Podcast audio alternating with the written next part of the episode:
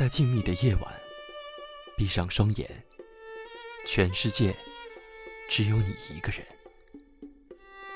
失落、彷徨、无助，唯有唯有声音带你带你回到记忆的起点。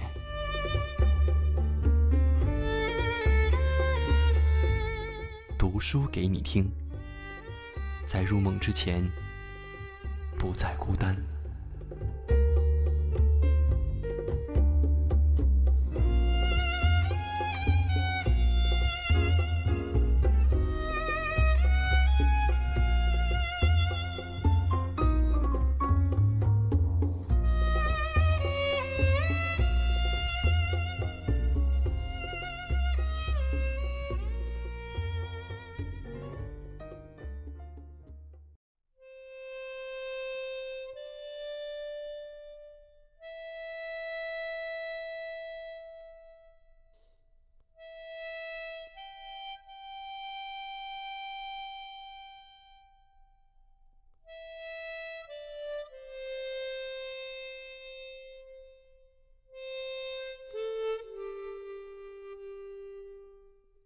各位好，这里是由奇迹梦工厂出品的读书给你听，锁定荔枝电台 FM 二七零六九幺，在入梦之前，用那些似曾相识的故事伴你晚安。我是一轩，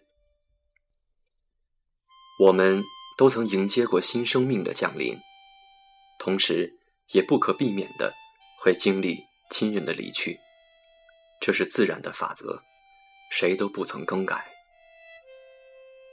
在每天下班回家的路上，都会经过一个较有规模的饭店。有很多次路过那里，都会留意门口的迎宾牌。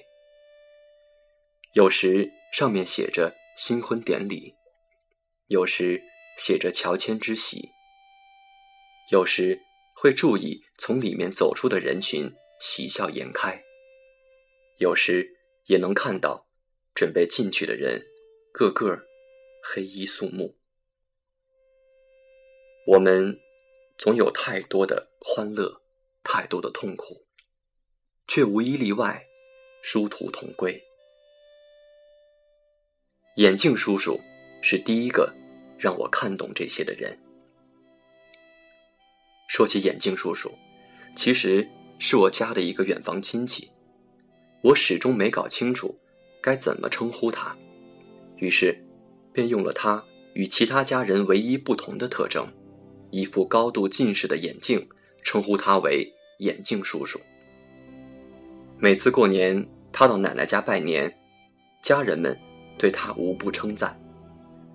眼镜叔叔也的确是家中兄弟姐妹的榜样，靠自己的努力，在政府谋得一官半职。他有一个女儿，有全职照顾他和女儿的妻子。可以说，眼镜叔叔一家是让很多人都羡慕的模范家庭。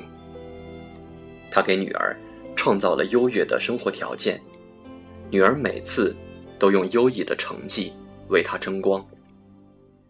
在工作中，总有应接不暇的各种应酬，让他焦头烂额。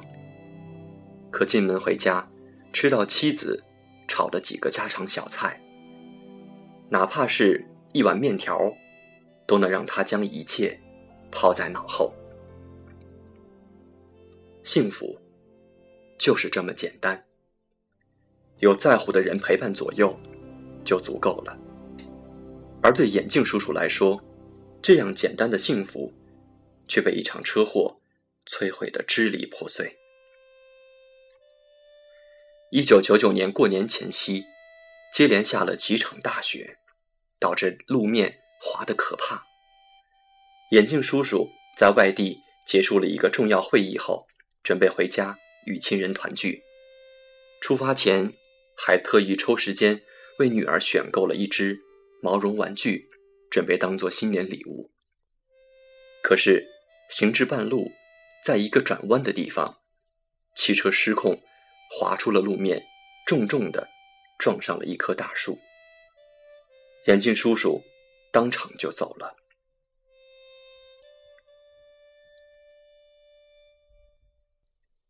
眼镜叔叔离开后，我再也没有见过他的妻子和女儿。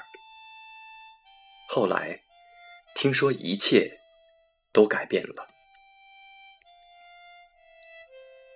我们无法预知明天，但我们能紧紧抓住今天的手，不离不弃。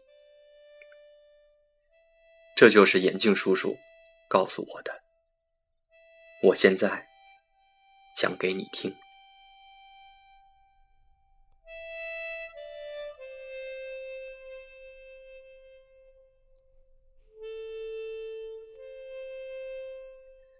今天的故事就到这里，锁定荔枝电台 FM 二七零六九幺，读书给你听，祝你晚安，好梦。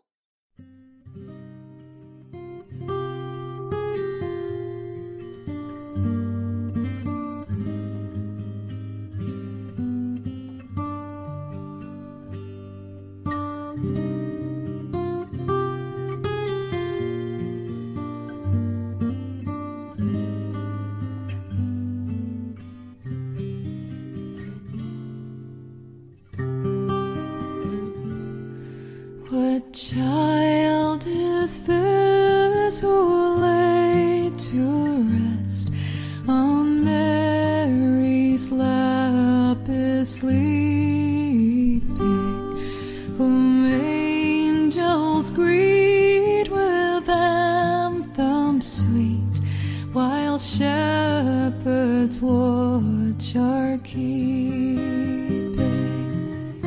This, this is Christ the King, whom shepherds guard